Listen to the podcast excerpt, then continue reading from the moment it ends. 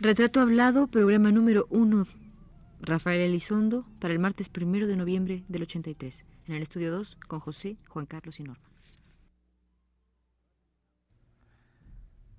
Radio UNAM presenta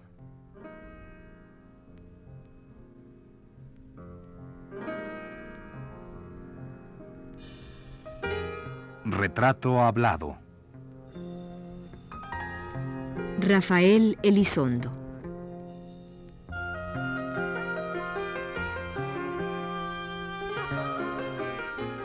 Un reportaje a cargo de Elvira García.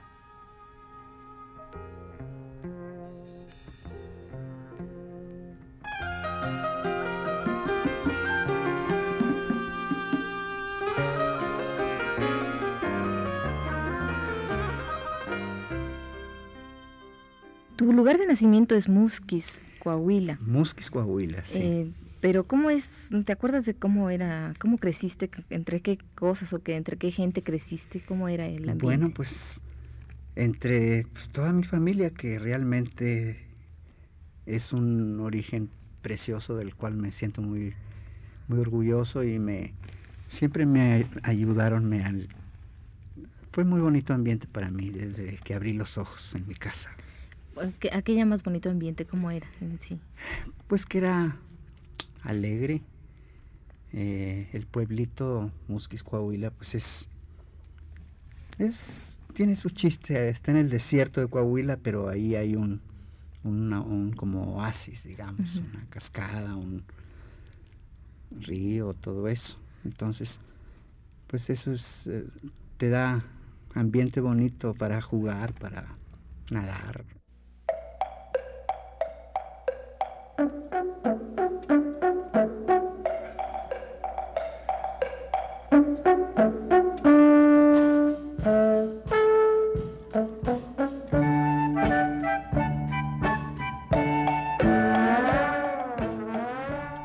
Que acaba usted de escuchar es la de Rafael Elizondo, compositor mexicano de amplia trayectoria en el medio dancístico, teatral y musical de nuestro país.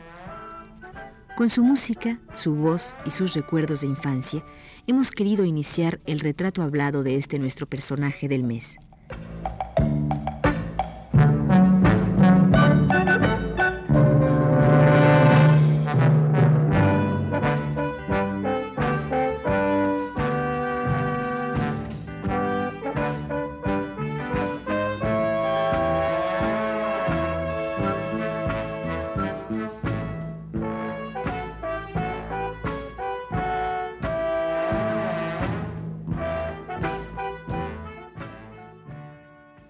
¿Recuerdas alguna anécdota de, niño? ¿Alguna, ¿De alguna desobediencia terrible? muchos, muchos. Me acuerdo que en mi casa eh, fue una de las primeras casas que hubo teléfono. Eh, y entonces yo tenía una curiosidad espantosa de, lo que era el teléfono, porque mi papá se encerraba para hablar a larga distancia, o sea, acá en México. Entonces, sí, unos gritos que pegaba, porque si no, no, no oía, ¿verdad? Y entonces me llamaba mucho la atención a mí un día desbaraté el teléfono. Completamente lo desarmé, lo desbaraté y yo quería ver qué cosas tenía dentro y pues no tenía nada y una buena regañada que me dieron, pero pues no pasó. ¿Y lograste arreglarlo después? Pues no, tuvieron que llamar a un técnico, por supuesto. Oye, ¿qué hacía tu papá? Mi papá fue administrador, digo, recaudador de rentas y administraba algunas haciendas de gentes eh, que tenían hacia allá en Coahuila haciendas. Entonces él se encargaba de, pues, llevarles la contabilidad. Todo y los negocios, porque casi no, raras veces iban esos señores. ¿Y tenías hermanos? Sí, sí, fuimos en mi casa, fuimos cinco, cinco Hombres y mujeres. Sí, tres varones y dos mujeres. ¿Tú eres el Yo soy el tercero. El tercero. Sí. ¿Y tus pasatiempos de juventud, recuerdas cuáles eran? ¿Qué hacías de muchacho? Pues bueno, mira, a mí me... Algo especial. Elvira, ¿qué te diré? Pues yo fui muy travieso, muy inquieto, muy... Y me acuerdo que eh, bueno, lo que es la infancia y la adolescencia que es tan importante en el ser humano. pues yo realmente doy gracias a Dios de haber nacido allá, por un lado, porque porque simplemente el contacto con la naturaleza, el campo, el, estilo de la gente de los de las provincias, de los pueblos, pues es muy diferente de aquí, entonces eso me alimentó a mí mucho. Ahora mis pasatiempos, mis juegos, pues eran muchos. Constantemente estaba yo inventando. Una de las cosas que más me gustaban era el teatro. Inventar teatro y en el patio de mi casa hacían, sí, me acuerdo que le sacaba del ropero a mi mamá las sábanas para hacer los telones y, era una obsesión y me eh, rompíamos las sábanas para que, en fin, eh, hacíamos el vestuario con periódicos, papel periódico y eh, todo tipo de utilería y cosas así. ¿Y actuaban quiénes, tus hermanos? Todos los, los niños del barrio, amigos. ¿Y qué obras ponías? Pues no, eran puras invenciones, puras, vaya, ni idea teníamos, al menos yo, de lo que es el teatro, era simplemente pues la diversión. ¿Pero habías visto antes teatro? No. ¿Por, qué te, bueno, Sí, iban, iban compañías de teatro para allá, pero sí las iba a ver y me impresionaban mucho. Me acuerdo que en una ocasión mi casa era muy grande y siempre mi mamá rentaba la mitad porque eran enormes. Entonces, en, en, esa media casa que rentaba mi mamá, en una ocasión llegaron a hospedarse ahí unos cómicos que, que iban a actuar allá. Sí, iban a dar una, una temporada de teatro para mí fue maravilloso haberlos tenido ahí en, junto en el patio de mi casa, porque era, era el padre y la madre, eh, tías, sobrinos, hijos, hermanos, o sea, toda la familia era la, era la compañía. ¿Y qué platicabas con ellos o qué hacías? Pues eh, me platicaban sus aventuras que tenían con las representaciones en cada lugar y el hecho en sí de viajar eh, representando tal o cual obra, se me hacía a mí como maravilloso. Más que nada el viajar, yo creo. Sí. no tanto la, la obra en sí, más que nada las ganas de una aventura. ¿no? Y desde luego pues todo estaba relacionado con la música porque pues yo nací con esa, ahora sí que soy músico nato, porque ni quien me obligara, ni quien me dijera nada. En mi casa había un piano y pues yo solo, niño todavía dos, tres años, que ni siquiera alcanzaba el piano parado. Estabas tecleando. Estaba tecleando. Eh, eh, mi mamá dice que, pues que sí, les, mira, el niño que comentaba con mi papá y mis tías, el niño eh, sacó una melodía pero, pero le sorprendió mucho cuando le puse acompañamiento. Eso sí fue ya una eh, cosa que llamó más la atención porque, es decir, cualquier gente que tenga un sentido musical o una idea de lo que es un instrumento, pues puede sacar una melodía, pero ya acompañarla ya no es tan fácil. Claro. Entonces, pues eso quiere decir que yo nací músico.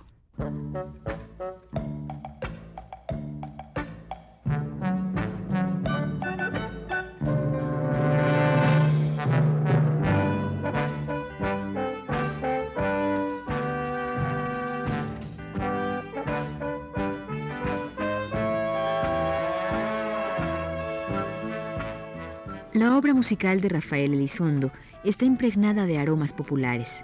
Es alegre, divertida, burlona, pícara y sarcástica, y también es dulce y melancólica.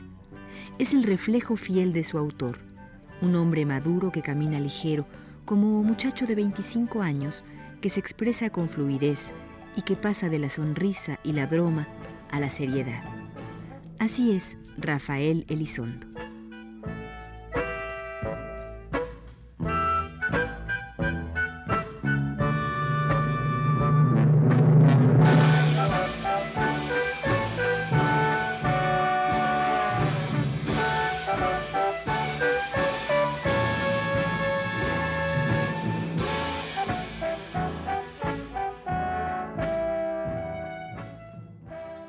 ¿En tu casa alguien tocaba el piano? ¿Ese piano era utilizado por alguien? Sí, lo tocaban, lo tocaba mi papá un poco y mi mamá también. Pero nunca soñaron ellos que alguien de la familia fuera a escoger la música como profesión. ¿Ninguno de tus hermanos y hermanas se dedicó a la cuestión artística?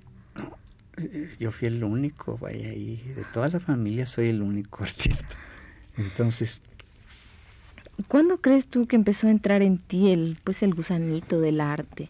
¿Cuando esta compañía de cómicos o cuándo, cuándo, en fin, cuándo lo podrías definir más? Bueno, pues mira, tuve varias etapas diferentes de eso. Eh, simultáneamente que yo me estaba desarrollando como ser humano, o sea, eh, la transición entre la niñez y la adolescencia que es que está en gruesa experiencia estaba como combinada con, la cosa artística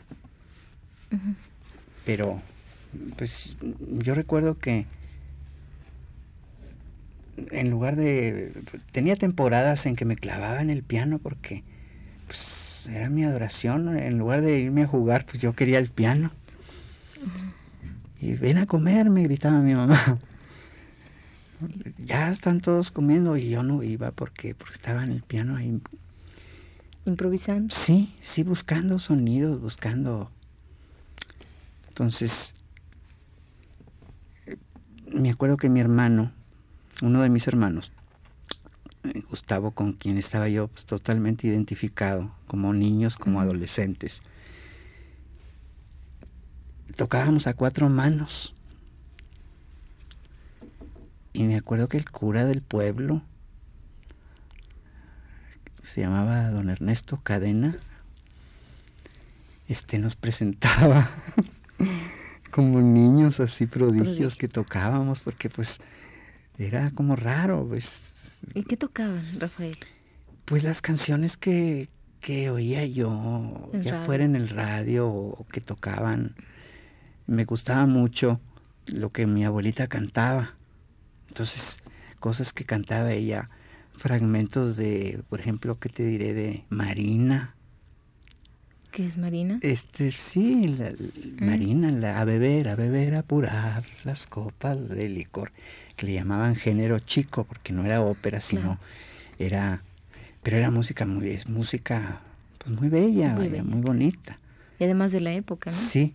No, bueno, de la pues época de tu abuela. Sí, sí, sí. la época de tu abuela. Eh, entonces eso me gustaba mucho tocar lo mismo, pues las canciones que se me ocurrían a mí de, de que oía yo, por ejemplo, un albañil que iba a mi casa allá se acostumbraba entonces blanquear las casas, no las pintaban, no existían las pinturas, sino que las blanqueaban.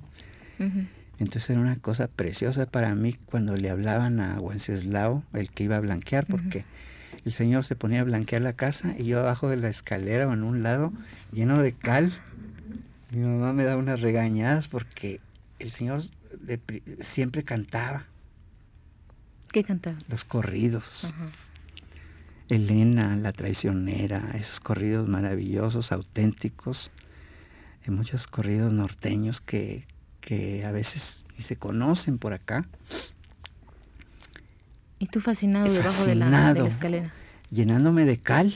Y escuchando y escuchando, sí. Y, y, me acuerdo que mm, le daba yo rienda suelta a la imaginación de cómo se expresaba en la música pues los sentimientos de las gentes. Entonces eso me, me, gustaba mucho, me llenaba de, de satisfacción darme cuenta que a través de la música se podían expresar ideas.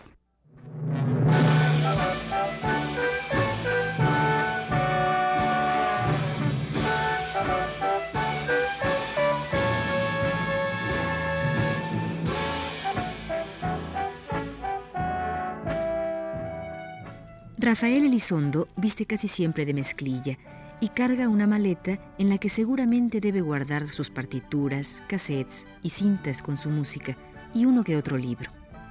Su porte es a veces el de un bailarín y otras el de un sabio distraído.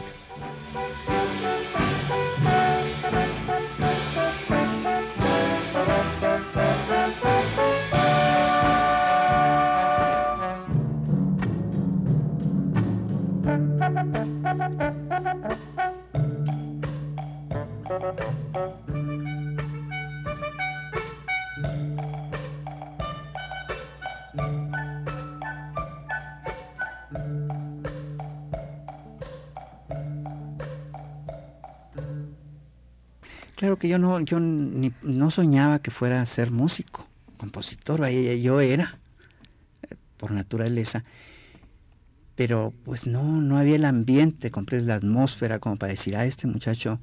Hay que impulsarlo, hay que sí, ayudarlo. Eso es lo que... Que no se daba todavía. Sí, había en la secundaria una maestra preciosa que yo siempre recuerdo con mucho cariño, la maestra Elia Jara, que nunca se me olvidará que ella me enseñó un vals de Chopin bastante complicado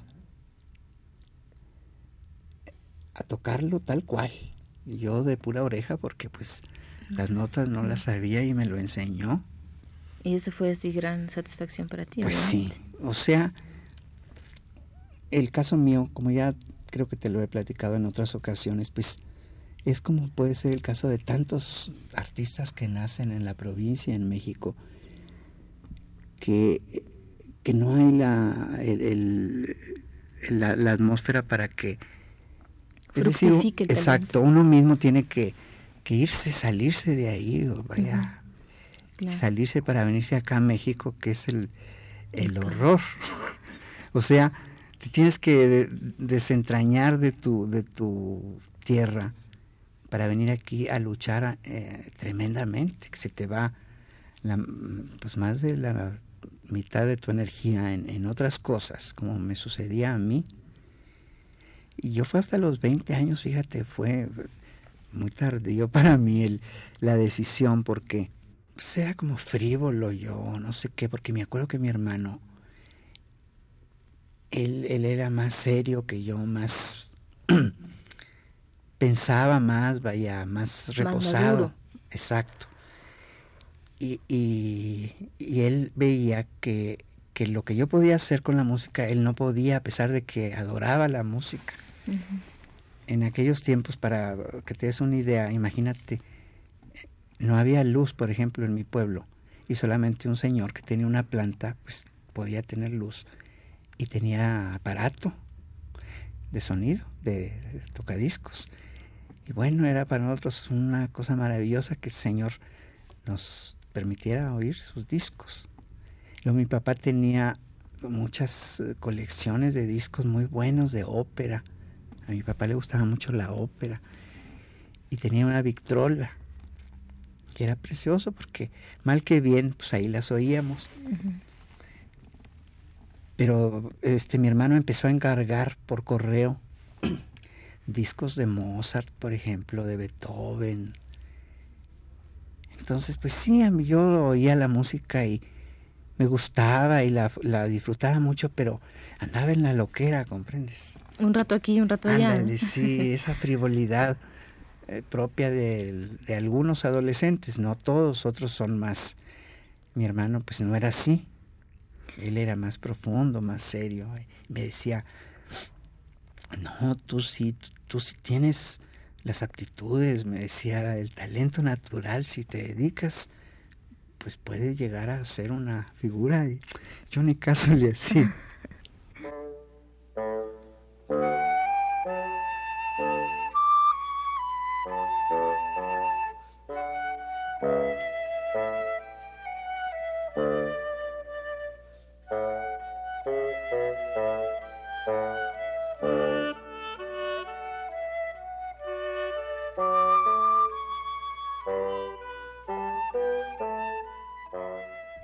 De entre los compositores mexicanos, Rafael Elizondo es un caso muy particular. Su obra luminosa y alegre es difícil de encajonar dentro de corrientes o escuelas seguidas por grupos de compositores bien conocidos en el país. La de Elizondo ha sido una búsqueda singular que ha merecido elogios y premios, pero que a la vez ha ido de la mano de una cierta indiferencia a fuerzas que el mismo medio cultural mexicano ha tenido como constante.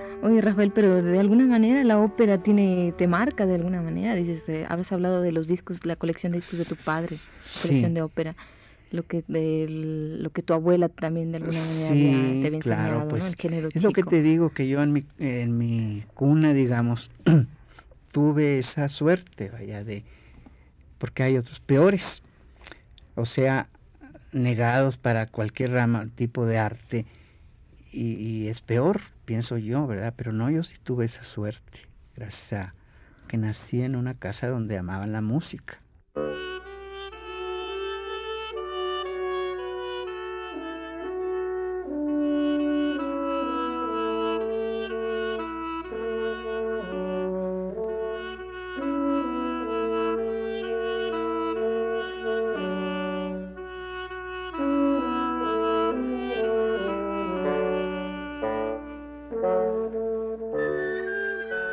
La obra musical de Rafael Elizondo, obra forjada en el seno de la danza, el teatro y la poesía, la escucharemos y comentaremos con más detenimiento a partir del próximo programa.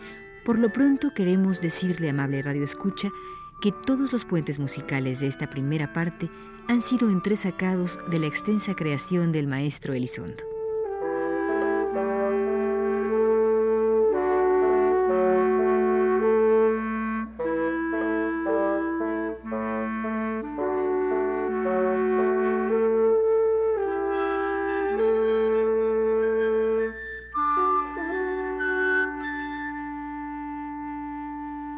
¿Qué quería hacer antes de ser compositor? Bueno, pues eh, mm, pianista. Intérprete. Sí, sí, intérprete. Eh, la idea de ser compositor me surgió cuando llegué aquí a México y llegué al estudio del Ballet Nacional de México, que dirige Guillermina Bravo. Entonces me encontré con los discos de, Revueltas y de Galindo y de Moncayo y de Chávez. Eso fue para mí una revelación.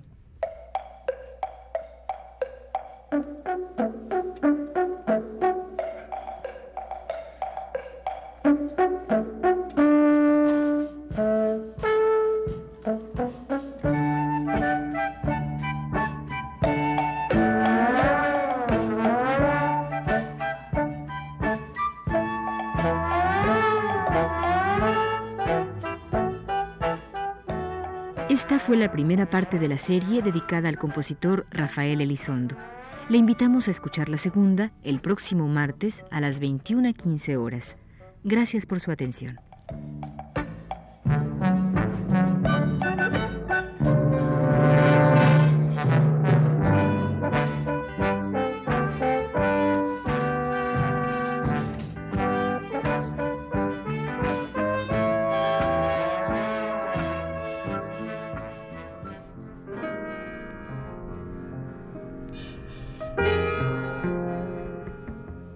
Radio UNAM presentó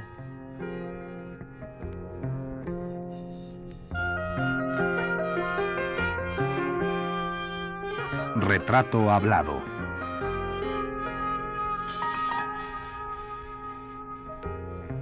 Rafael Elizondo.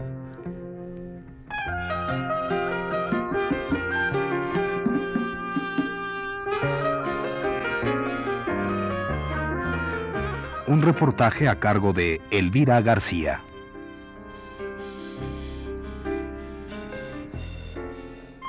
Realización técnica de Abelardo Aguirre y José Gutiérrez. En la lectura, Norma del Rivero. Fue una producción de Radio UNAM realizada por Juan Carlos Tejeda.